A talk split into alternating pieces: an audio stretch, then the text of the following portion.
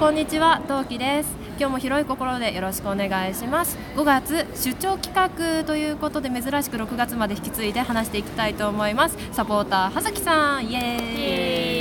はい、ゲストがゲストが梅塩さん、イエーイ。こんにちは、梅塩です。なんで急に低いいい声で喋るかな。努力努力、えっとうん。えっと、内容をなるべく長く話していきたいので、はいはい。あの僕の地球を守っての話をしていきますが、えっと、現世メンバーの話とあらすじは前回話しているので割愛します、えーでこの話前世のお話なんですよねメインがね,、うんそうですね。それで前世メンバーの、えー、と紹介をちょっとしていきたいと思います。はいじゃあ、えー、と前世メンバー、えーとね、アリスちゃんの、まあ、前世。さっきも、まあ、名前だけ軽く言いましたけど、えー、木蓮。みんなあれだよね。お花の名前がついてるよね。そうそうそうで木蓮。木蓮のね本名がすげえ長いんだ言ってトウキさん。ははい。コウハセイテ木蓮です。い、こっちでいいんですよね、うん。こっちで大丈夫です、うんはい。なんかいろいろあるんですそうよね2つある。で、えっと、木蓮さんはビジュアル的には超なんかおしとやかそうな美人さんで髪の毛ウェーブで超長いんですよね。そうそうでまあ一応なんかキャラクターの設定というかとしては性格というかあれか。彩色兼美な女性生物学者であり月吉男性陣のマドンナ。マドンナ。うん。で、まあ、言いましたけど植物、えー動植物と、えー感情を通わせる特別な存在、えーキチェ・サージャリアン、まあ、なんだろうね。これ信仰の対象みたいな感じのね、うんうんあのうん人ですよね。うん。で木蓮が歌う「えー、キサナド」という歌はなんか賛美歌みたいなイメージですかね。そうそうですこれ歌うと,、えー、と植物を急成長させたりとかお花咲かせたりとかね、うん。そういうことができますよという異常異常、えー、いごめん。異常促進力か、うん。は、えー何度か月基地の機能を停止させた。そうお歌をね歌うとねすごいあの植物がふわーって増殖するからね、機械にね。そう機械にも根を張っちゃうイメージ的にはあれですかねあの天空の城ラピュタのラピュそうですそうですそうですうん そういう感じになっちゃいますね、うん。はいまあそんな感じかなまあでもあれですよね。木蓮さんすごいこうおしとやかなイメージ美人さんでっていうイメージで来てるけど、ん実際の性格は結構やんちゃな人ですよね、うん。やんちゃやんちゃ、うん。で気も強いですよね。めちゃめちゃ強い。天然なところもあるし、うん。まあ、そういうギャップも男たちは好きなんでしょうね、うん。そうそうそうっていう感じが。っていう感じですかね、すっごいこのあらすじ長いから飛ばすね。ははい。い。えーと,、うん、とリンくんの、えー前世シオンっていう男の人です。はいザイテスシオンです。っていう、まあ本当の名前、まあ、シオンはお花のシオンの字を、えー想像してください。でえっ、とですね、なんだろうこれテスっていう星の出身の戦災孤児、まあ、そこはねすごい戦争でいろいろあんまり大変な思いをしたシオンくんなんですけど。で今は今は、うんと大人になって天才エンジニアで、えー、と口の悪い褐色の肌のイケメン。イケメン、でねあの辛い思いをしてるから結構こじらせてるんですよね、うんであとあの超能力のねあのサーチェスっていうんですけど超能力のことを。で、えーを使って、まあ、その子供の頃に殺人を犯してしまったこともあったというような前世結構こじらせております、うん。孤児院にいたりとかうんうん。した時代がございまして、まあ、性格は良くない、良くないですね。よくないね、うん。そんな感じ、うん。はい。なんかあとは確信迫っちゃうからね、はい。で、えー、とさっき散々クソみたいなことを言っていた玉蘭。はい。えっ、とオアンティシア玉蘭です。はい、っていうのお名前です。で、えっ、とこれこの方は玉蘭はえっ、とシオンのまあライバルの、えー考古学者でございます。ライバルだと思ってるだけだけど。うんまあでもなんだろうね、その時はなんだろう、まあ一応なんうん同じ感じ、まあ友達ライバル、良きライバル的なつもりではいるよね。そう本人はね。本人はね。うん。なんだよね。私そんなに何をされたんだろうね何かなんか恨みでもあんのかっていう。で、えっ、と、えー、玉蘭はそのサーチェス、えー超能力のパワーがすげえ強いので、まあ、抑えるためのピアスをつけているそんな設定あったんだっけね。ありましたありました、うんうんで、まあ、彼はすごくなんだろうね優等生でうんうん。家族にも恵まれて、あのーまあ、塩の逆パターンですよ。そうですね。何でも持ってるみたい何でなことだよねも持ってる、うん。そうゆえにこの何でも持ってるゆえにこうシオン君のコンプレックスを刺激しまくっている玉蘭っていうね、うん。感じがありますね。はい。はい次、えー、周街道。はい。レムサイネ周街道です。はい、えーで、えー、とサーチェス超能力を持つ医学博士、えーおっとりしたおとなしいロマンチストで、えー青年時代に学校ではよく玉蘭の後ろにおり、えー月吉では木蓮の茶飲み友達であった。うん。で幼い頃から病弱だったために性への執着が強くあはい。あ、はい。そうですね。あすべてはこいつですね。これがあれですよね、うん。あのはるちゃんって言っていた彼の、えー前世現世ではその高校生の時は褐色の肌のはるちゃん、ではるちゃんも体弱いんだよね。そうです。そうだね。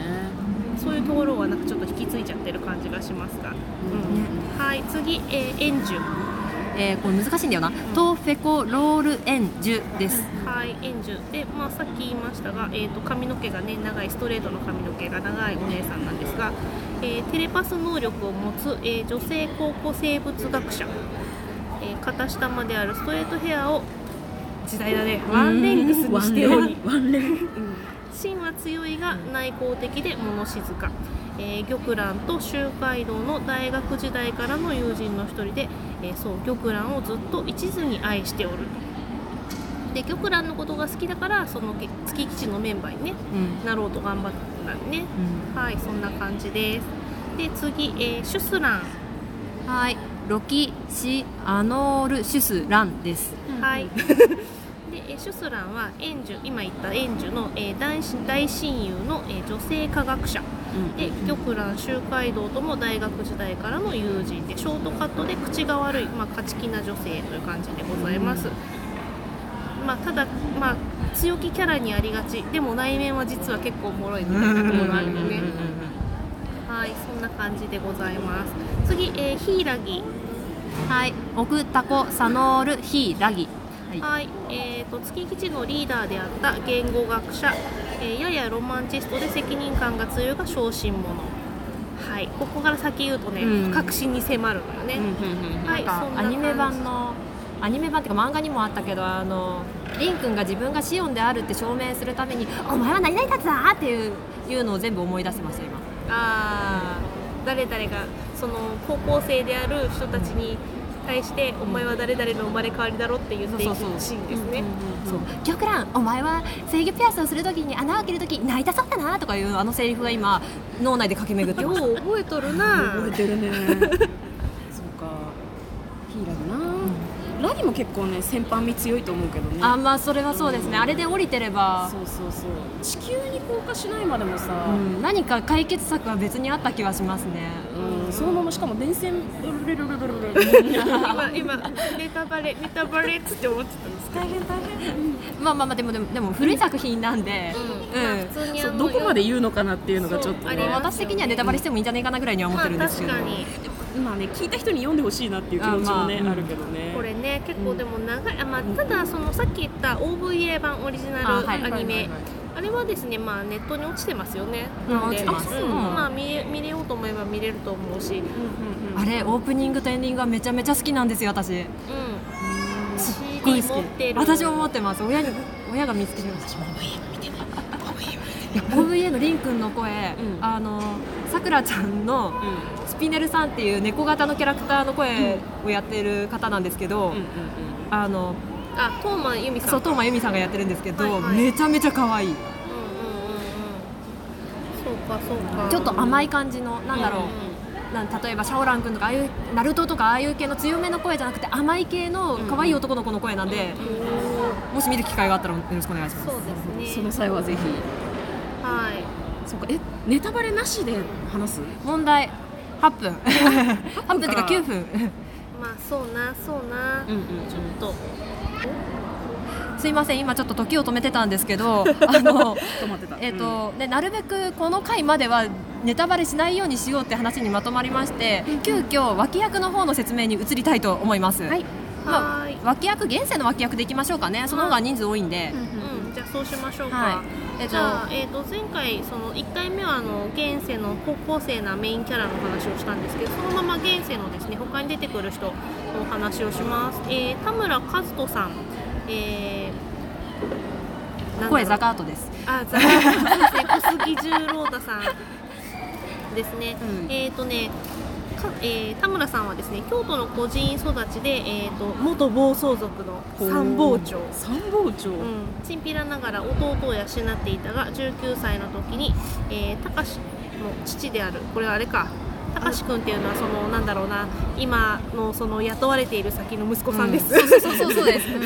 の父である、えーまあ、土建屋さんですね。そうですね。のえーまあ、土建屋さん、まあ、っていうと、まあ、薬薬剤屋さんみたいな感じのイメージにしてくださいよ、で、まあ、そこの親方さんに拾われて構成して、まあ、結構面倒見のいいお兄さんだよね。お目付け役ですね。うん、な感じでございますでこの方は、えー、とはるちゃんのえっ、とまあなんだろうお兄ちゃんみたいな感じの雰囲気になってますよね、ですごい面倒見がいいのではるちゃんのことを心配していろいろ協力してくれるうん。頼れる大人。